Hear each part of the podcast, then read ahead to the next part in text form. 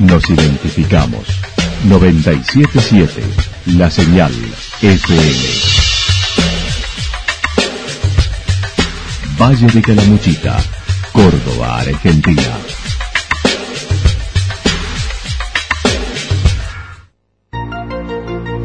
El más completo resumen de las noticias de la región, encontralos todos los días a las 12 y 30, a las 16 y a las 22 horas. Panorama de noticias. Por la 977, la señal FM nos identifica también con las noticias.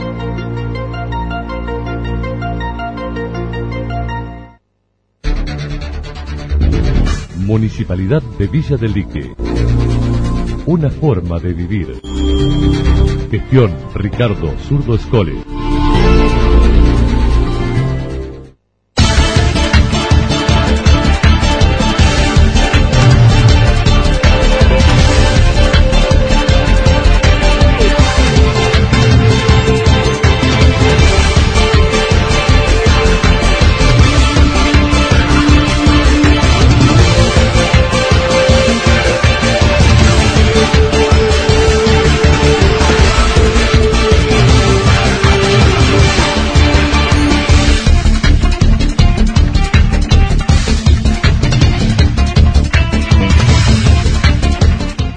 A esta hora hacemos un repaso por la información regional a través de los títulos. Se tomaron medidas muy tibias para la actividad turística, dijo Moroni.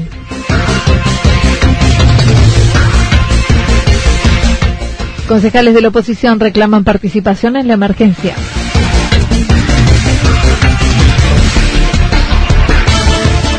Solo vencimientos postergados para la actividad turística y poca información.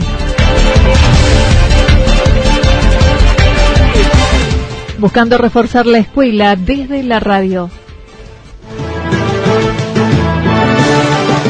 La actualidad en síntesis. Resumen de noticias regionales producida por la 977 La Señal FM. Nos identifica junto a la información.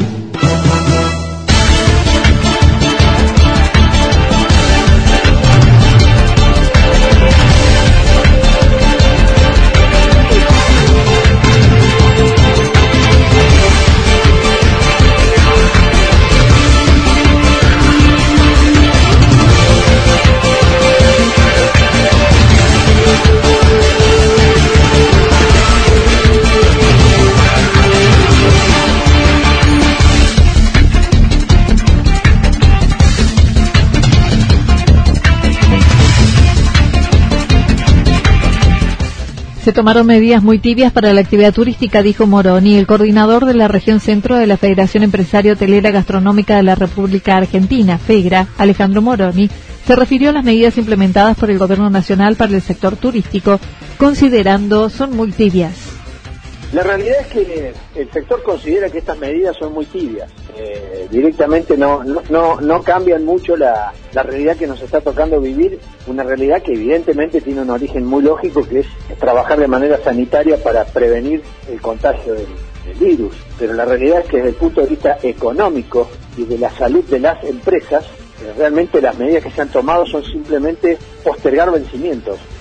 Destacó el sector está ampliamente afectado, ya que en el país dependen entre trabajadores directos e indirectos unos 500.000 que han sido afectados con esta situación.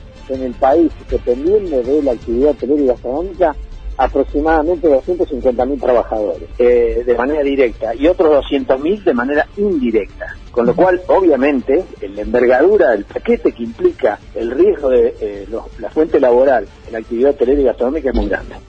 Mencionó han sido elevadas propuestas al Gobierno Nacional para afrontar esta crisis en el sector, como son el pedido de exenciones impositivas, créditos a tasa cero, considerando se han perdido fines de semanas largos, Semana Santa y hasta vacaciones de invierno.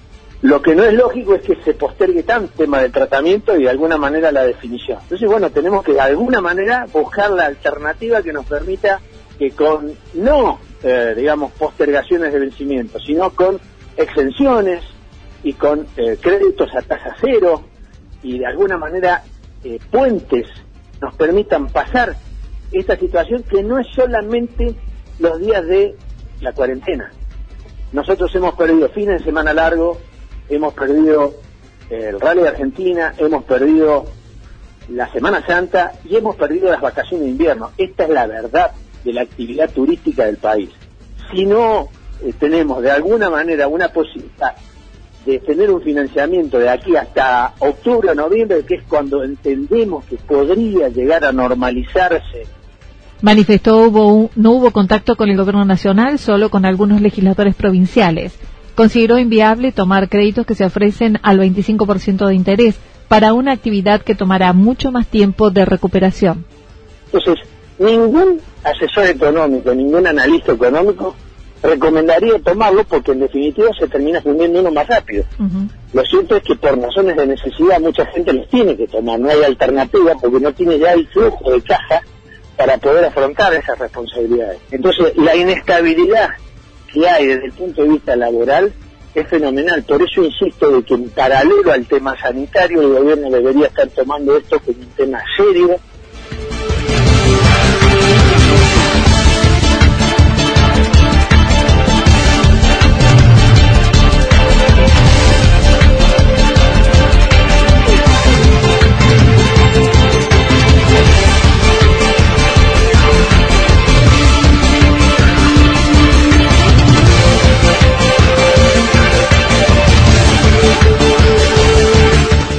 concejal de la oposición reclama participación en la emergencia. Uno de los concejales del bloque opositor de la Unión Cívica Radical Santa Rosa presentó al presidente del cuerpo una nota el pasado 24 de marzo donde proponía un aporte del 100% de la suma que perciben los concejales para destinarlo a la emergencia de esta situación de pandemia.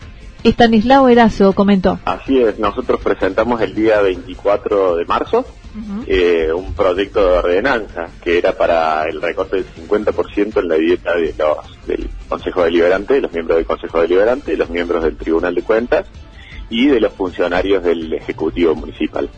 Eh, esta nota no, no tuvimos una contestación formal de esta nota eh, y bueno, y nos encontramos con que bueno, los, los el bloque de, concejales por Hacemos por Córdoba, el oficialismo, eh, presentó su nota donando su integridad de su sueldo y bueno, y el Ejecutivo Municipal también. Reclamó y lamentó no haber sido invitado a participar del comité de emergencia que se ha formado para la ocasión. Bueno, se armó un comité de emergencia, pero no ha llamado a, la oposición. Creo que es lo que correspondería en estos casos, ¿no es cierto? Eh, esa es la mayor sorpresa, pero no, no, no por no habernos llamado para, para integrar eso, porque bueno, eh, nosotros creemos que estas iniciativas fueron nuestras y, y bueno, eh, desgraciadamente sí no nos convocan, pero bueno, eh, creemos que en buena hora que lo hayan, lo hayan hecho. Al igual que otras medidas que ha tomado el, Ejecutivo, que fueron ideas que hemos presentado nosotros mediante nota, así que eh, en buena hora que se tomen, se tomen medidas para, para el bienestar común de la gente. Acerca de las medidas tomadas por el Ejecutivo Municipal, dijo estar de acuerdo, a la vez que manifestó varias fueron presentadas desde su bloque mediante nota, ya que no están sesionando. Eh, cajero móvil para, Santa Rosa en estas épocas que, que vienen vecinos de, otras localidades y demás también, así que para que no se no sea de gente, no haya tanta cola, lo, hemos pedido y bueno, el internet lo, lo, lo nombró el otro día que lo está gestionando. Bueno, la reducción de sueldos también fue idea nuestra. Eh, se pidió el control de precios en los, en los locales comerciales de Santa Rosa, en los supermercados y demás, que es algo que el Internet también nos nombró el otro día y que lo van a implementar. Y bueno, el control de rutas que lo pedimos en el municipio y lo pedimos ante el legislador también, Alessandri, eh, quien nos atendió muy bien. Y, bueno, también lo, habló el Internet el otro día que lo, estaba gestionando y lo pidió ante la provincia. Si bien la propuesta del oficialismo es sin un destino específico más allá de la emergencia, propusieron sus gastos de representación sean entregados a una institución que el bloque decidirá para que lo utilicen en lo que crean más conveniente. Eh, nosotros, yo por lo, por lo pronto, eh, mi medida va a ir de mi sueldo, que es el de marzo y abril, va a ir direccionado a una institución de Santa Rosa. Eh, ya tengo otra, charlas con, con, con, algunas instituciones, así que, bueno, lo iremos eh, direccionando en tanto y en cuanto el municipio eh, haga los, las liquidaciones que deba hacer, ya que no, no hemos tenido liquidaciones desde, que asumimos, ¿cierto? a un fondo, sino que eh, lo cobraremos y, lo van a entregar. Eh, y lo entregamos a una institución, exacto. Por eso eh, es lo que te digo de que le solicité en la nota al...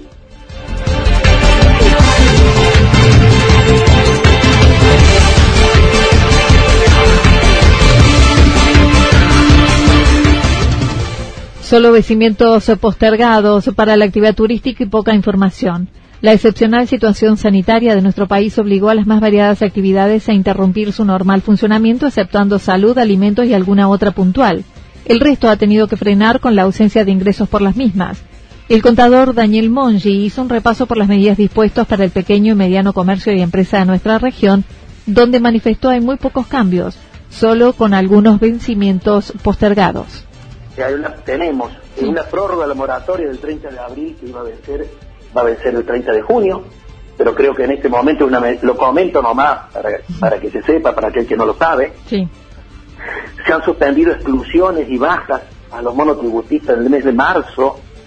Es común cuando un monotributista eh, se excluye de algunos parámetros o tiene 10 meses consecutivos impago, la AFIP se da de baja en forma automática. Bueno, eso en marzo, esos controles, la AFIP, la AFIP no lo va a hacer.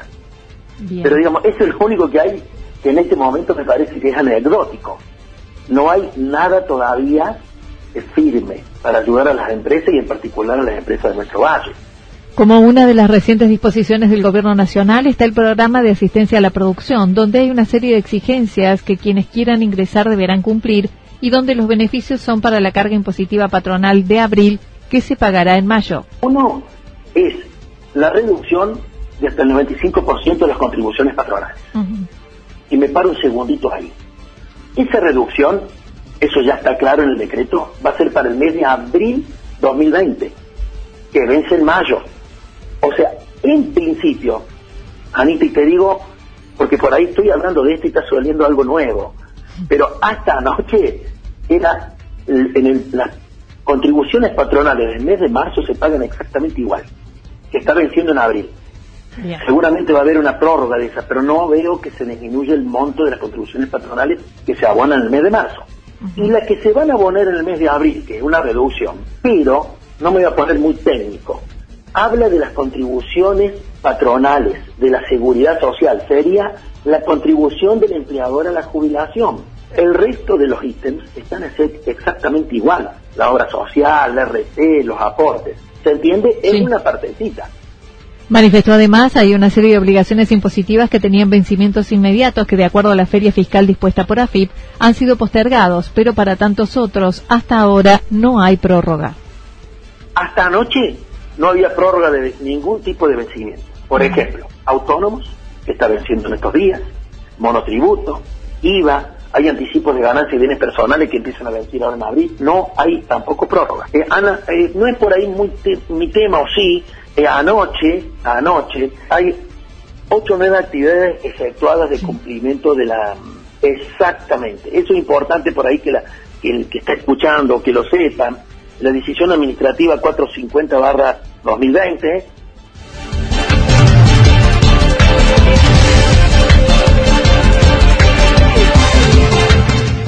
buscando reforzar la escuela desde la radio a raíz de la cuarentena impuesta por todos los sectores, incluida la asistencia escolar. La directora del Jardín de Infantes de la Escuela Franchi Beruti de Villa Yacanto analizó la situación por la que atraviesan con ese nivel, donde una sala, la de tres, por ejemplo, acaba de iniciar hace unas, hacía una semana y con el resto estaba en periodo de adaptación. Por ello, junto a docentes, se buscó mantener el vínculo con los grupos, en tanto tratar de recordarles su espacio, el jardín pero eh, nosotros sí consideramos que mantener el vínculo de alguna manera teníamos que hacerlo. Entonces, si bien hemos organizado grupos eh, con los distintas, las distintas salas, donde las señas, más que nada esto que nos escuchen, acercarles eh, alguna, que recuerden el lugar donde está, que les pertenece de alguna manera, que es el, el jardín, que es un espacio de construcción para ellos en la edad que tienen, Andrea Soto manifestó desde el nivel vienen trabajando con la lectoescritura desde hace tres años y buscan realizar actividades fortaleciendo la oralidad en las que se incluye ahora la posibilidad de disponer de un espacio para radio para poder implementarlo junto a las seños de primer grado y también de la sala cuna. Exactamente. Nosotros eh, hace dos o tres años ya venimos trabajando con esto de potenciar lo que es la oralidad, eh, la iniciación a la lectoescritura con los profesionales de, la comunidad, eh, la licenciada Martínez, que es fonoaudióloga, y la licenciada Estrella Casa, que es la psicopedagoga, más las eh, docentes de primer grado y la directora, lógicamente, de la escuela primaria. Entonces dijimos, bueno, para no alargar cosas tan así sueltas, vamos a tomar eh, algo que sea significativo, por un lado, por los chicos, para mantener el vínculo y también que después nos permita a nosotros recuperarlo para trabajar. Claro. Desde el lunes buscarán incluir al mediodía expresiones literarias para todas las edades que retomarán luego cuando vuelvan a la escuela si bien hay una diversidad de cosas, porque hay algunos que son más para primer grado, hay, hay cuentos que lo van a poder escuchar y hay otros que son bien sencillos y cortitos para que lo puedan eh, disfrutar los más chiquitos. Y lógicamente eh, también la familia. Así que bueno, esa fue la idea, es armar, es como un banco de recursos que vamos a compartir con ustedes para que ustedes lo puedan, los papás ya saben, le hemos avisado en los grupos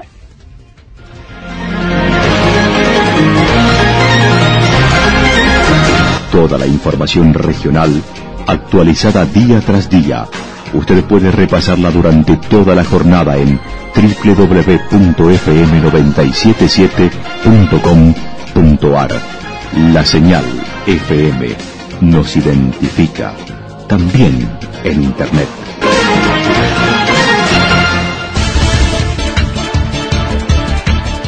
El pronóstico para lo que resta de la jornada indica cielo despejado con algunas nubes, temperaturas máximas que irán subiendo entre 21 y 23 grados, el viento soplando del sector noreste entre 7 y 12 kilómetros en la hora.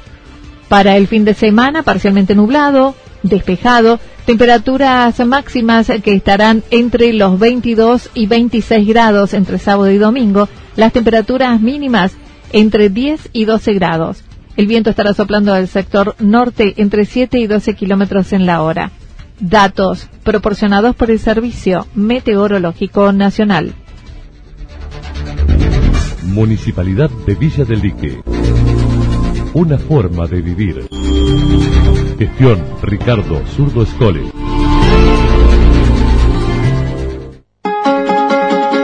Lo que sucedió en cada punto del valle. Resumimos la jornada a través del informativo regional en la 977.